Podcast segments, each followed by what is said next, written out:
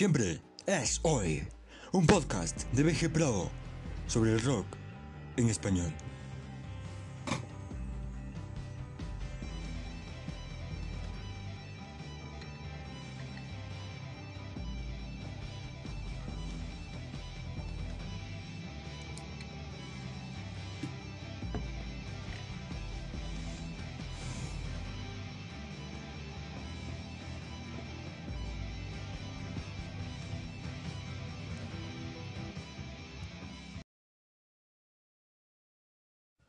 Saludos, aquí, BG Prado. Para esta cuarta emisión de este, su podcast, siempre es hoy, estaremos hablando de una de las vertientes más importantes del rock, como lo es el rock progresivo, y de una de las bandas pioneras de este género en nuestro idioma en particular, como lo es la máquina de hacer pájaros. Banda que si bien no tuvo un gran éxito en su época como activos, varios años después se volverían una banda de culto dentro de lo que el rock en español significa.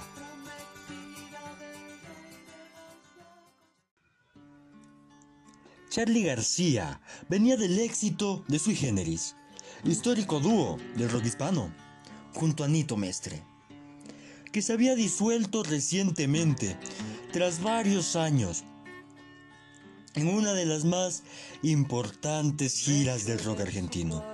Adiós, Sui Generis, que daba culmen a esta icónica banda una de las más importantes, si no la más importante de la década de los setentas en el rock hispanohablante.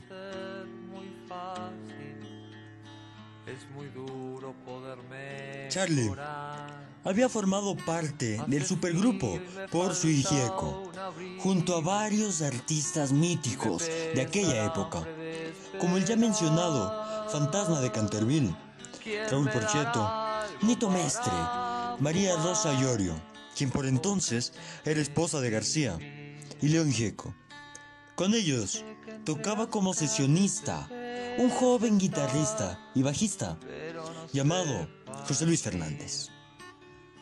y la radio nos confunde a todos.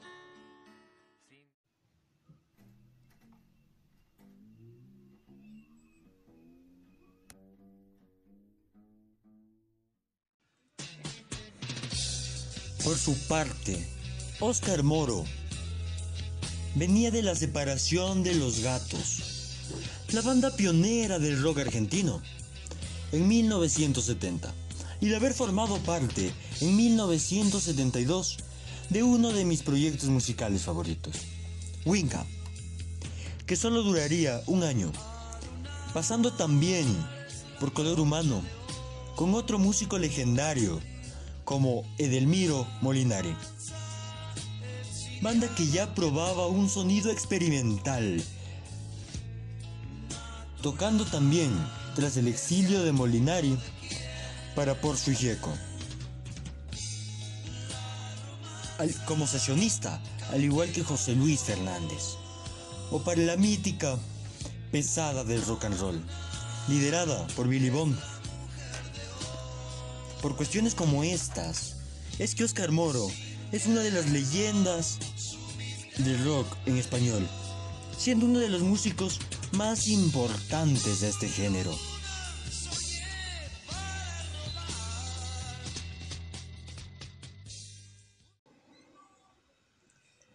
Ambos músicos, tanto Fernández como Moro, recibirían en 1975 la invitación por parte de Charlie García para formar un nuevo proyecto. Nacía entonces la máquina de hacer pájaros.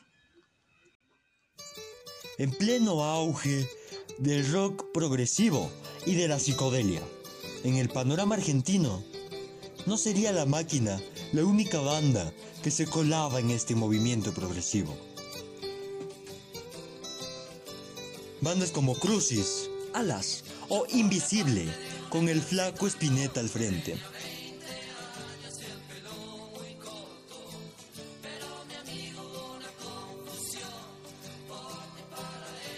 Ya con Sui Generis, Charlie insinuó un sonido progresivo. Con su último disco, pequeñas anécdotas sobre las instituciones. Con influencias de Yes o The Beatles, que marcarían esta etapa de García. Aunque aún no estaba tan marcada, este sonido que sería esencial para entender lo que vendría después. El trío hace su debut en Córdoba. Tras varios conciertos en varias ciudades argentinas, tenían ya un público fiel que los acompañaba. Entre ellos, un guitarrista de nombre Gustavo Basterrica, quien sería el cuarto miembro de esta banda.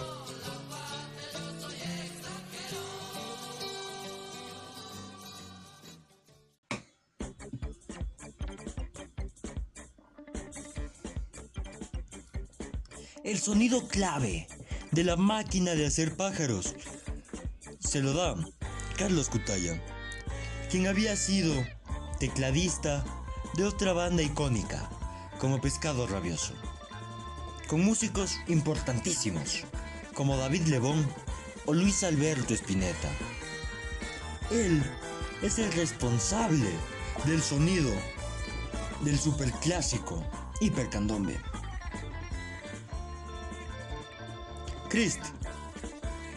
Un caricaturista argentino de aquella época, tenía un personaje de nombre García, parte de una serie de historietas llamadas García y la máquina de hacer pájaros, de la cual tomaron el nombre. Fue él quien dibuja la mítica portada de ese primer álbum de la máquina que lleva precisamente ese nombre, La máquina de hacer pájaros, en 1976. Con una tira cómica de este personaje por tapa.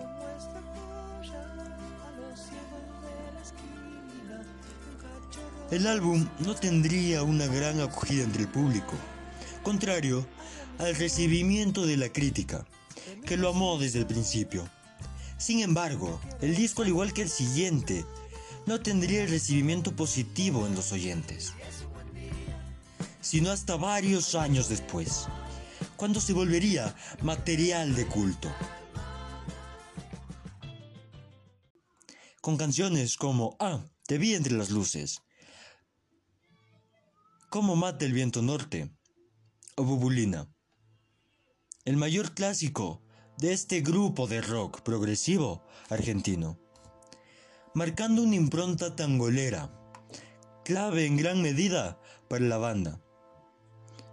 Además, claro, de la poesía y la composición de un gran genio, como lo es Charlie García.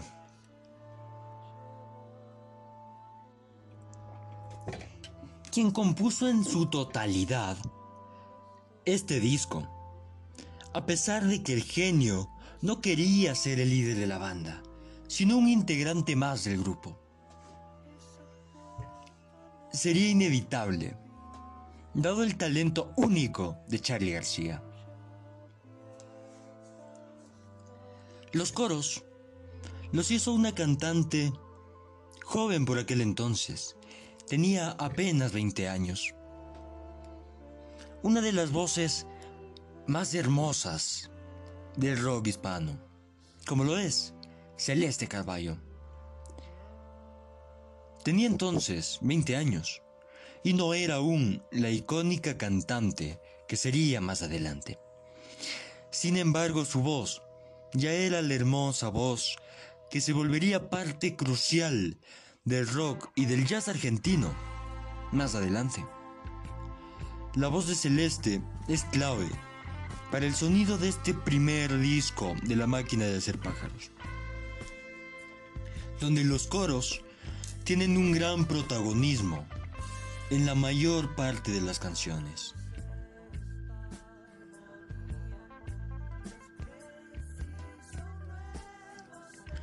El sinfonismo marca este álbum. Sinfonismo que se vuelve mágico. Gracias a los dos teclados. Uno de Charlie García y el otro Carlos Cutaya. Que harían de este LP parte clave de lo que el rock progresivo sería más importante más adelante. Y de cómo esta banda sería un ícono del rock argentino. A pesar del poco éxito comercial del disco, su gira de presentación tendría una gran expectativa en el público, pues no todos los días podías ver a Charlie García y Oscar Moro juntos. Artistas leyenda, que ya por entonces eran estrellas de rock. Obviamente, quien más expectativas generaba era Charlie García, un genio, uno de los más grandes del rock en nuestro idioma.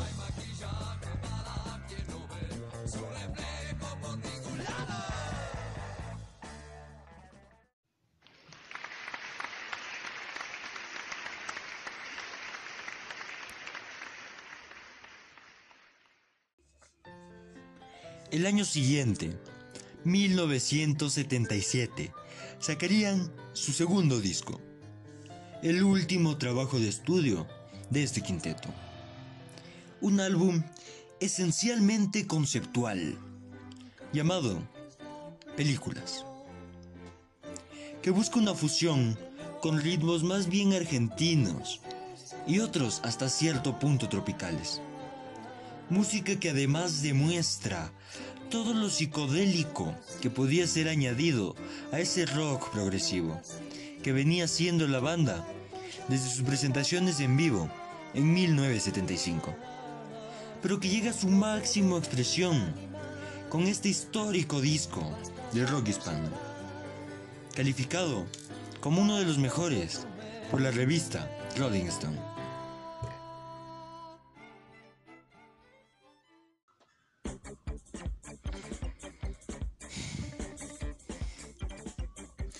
En el primer disco existían varias composiciones independientes una de la otra, pero con películas. Un álbum que en mi opinión es uno de los mejores del rock en nuestro idioma. Llega a conceptualizar la música y las composiciones mágicas que cuentan musicalmente una historia. Usando instrumentos tan variados como el clavinet o varios estilos de sintetizadores que marcan el sonido único de este LP.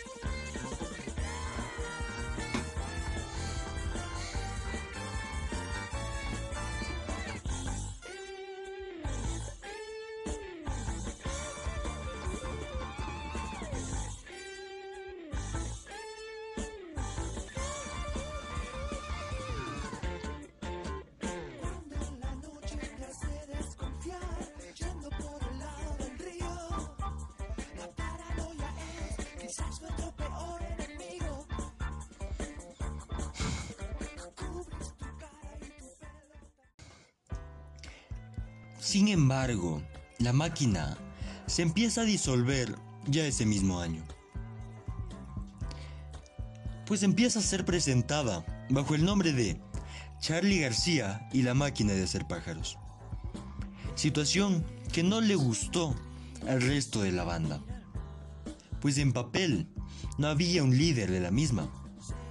Sin embargo, el nombre de una estrella como García llamaba una mayor cantidad de público.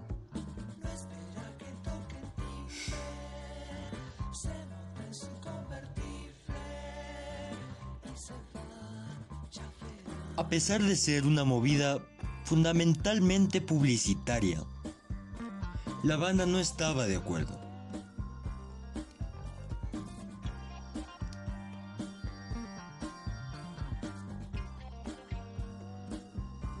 Por el contrario, y como es natural, A Charlie parecía gustarle la idea de lucir como el frontman y la figura de la banda.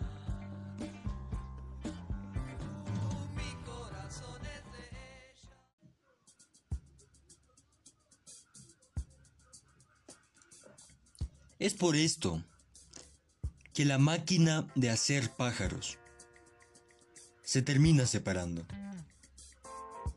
Tras estos cortos dos años, haciendo música progresiva, un rock mágico y que marcaría una época significativa, influenciando en varios artistas más adelante. Aunque duró poco tiempo,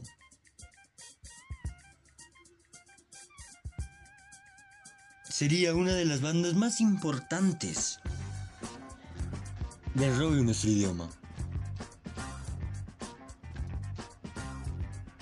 Sin duda, marcaría la carrera de sus músicos, principalmente de Fernández, quien pasaría de ser un profesor de música a ser uno de los guitarristas importantes dentro de este género en nuestro idioma.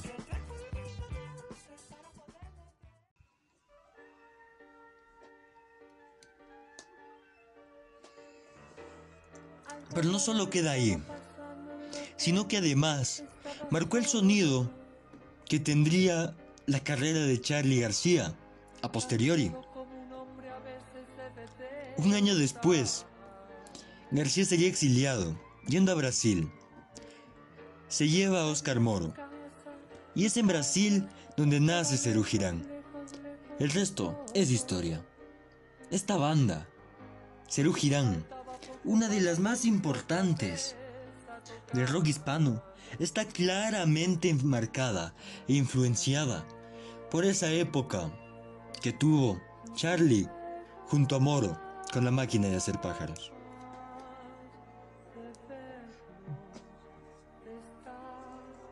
Además, por supuesto, de David Lebón, con color humano,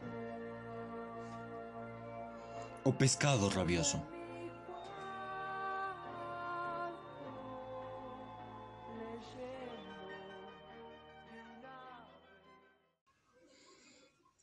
Se nota la influencia de grupos anglosajones como Yes o Pink Floyd. Pero también la máquina de hacer pájaros terminaría influenciando a varios grupos del rock anglo, como por ejemplo Arcade Fire, que es una de las bandas más importantes de rock en la actualidad, influenciada por esta mítica banda argentina.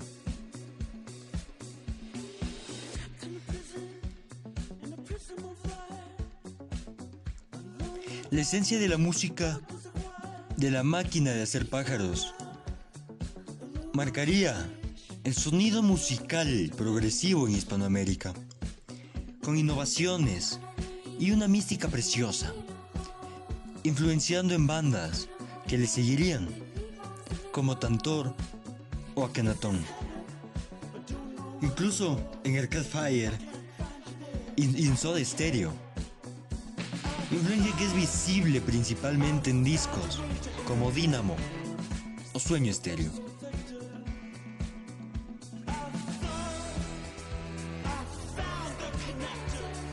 Además de una influencia potentemente marcada en discos de Cerati, como Bocanada o Siempre es hoy. Y por supuesto, la mítica Cerú. Ese hijo perfecto que superó a su padre y que tal vez deja un poco de lado lo progresivo y se centra más bien en la psicodelia.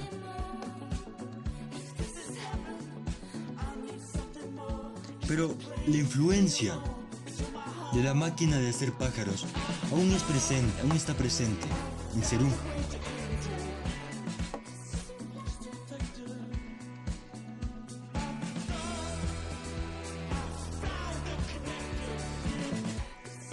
En canciones como No llores por mí, Argentina, por ejemplo.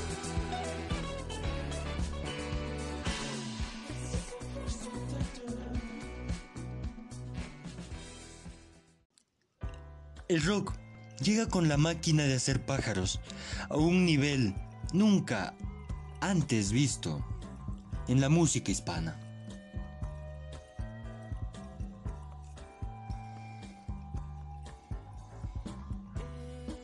Con una belleza desde lo estético y una magia transmitida con la psicodelia y lo progresivo. Duró apenas dos años, es cierto, pero su legado es inmenso. Y es una de las bandas hispanas de culto. Por eso, es parte de la historia grande del rock. Dándole mística y magia al rock en nuestro idioma. Con esas transiciones y con la genialidad de Charlie García con el innegable talento de Cutaya y Fernández, y con los ritmos de Oscar Moro, que es una de las grandes leyendas del rock en nuestro idioma.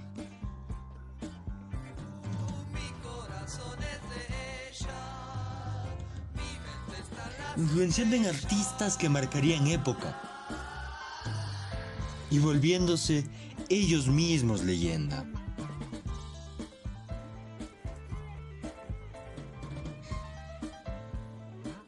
Aún hoy en día, habemos quienes amamos la música de esta banda y todo lo que representa. Quizá no sean la banda más grande del rock hispano, más, sin duda, son una de las más importantes. De forma indirecta, es cierto, ya que fundamentalmente sirvieron como influencia a varias bandas enormes que le seguirían.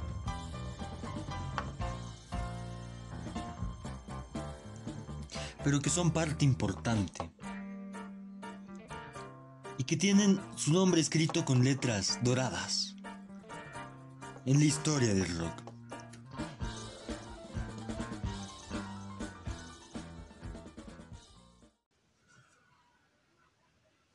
Charlie García era parte de esta banda. Por eso, creo que es correcto ahora más que nunca decir, say no more. Nos vemos en la próxima. Siempre es hoy un podcast de BG Pro sobre el rock en español.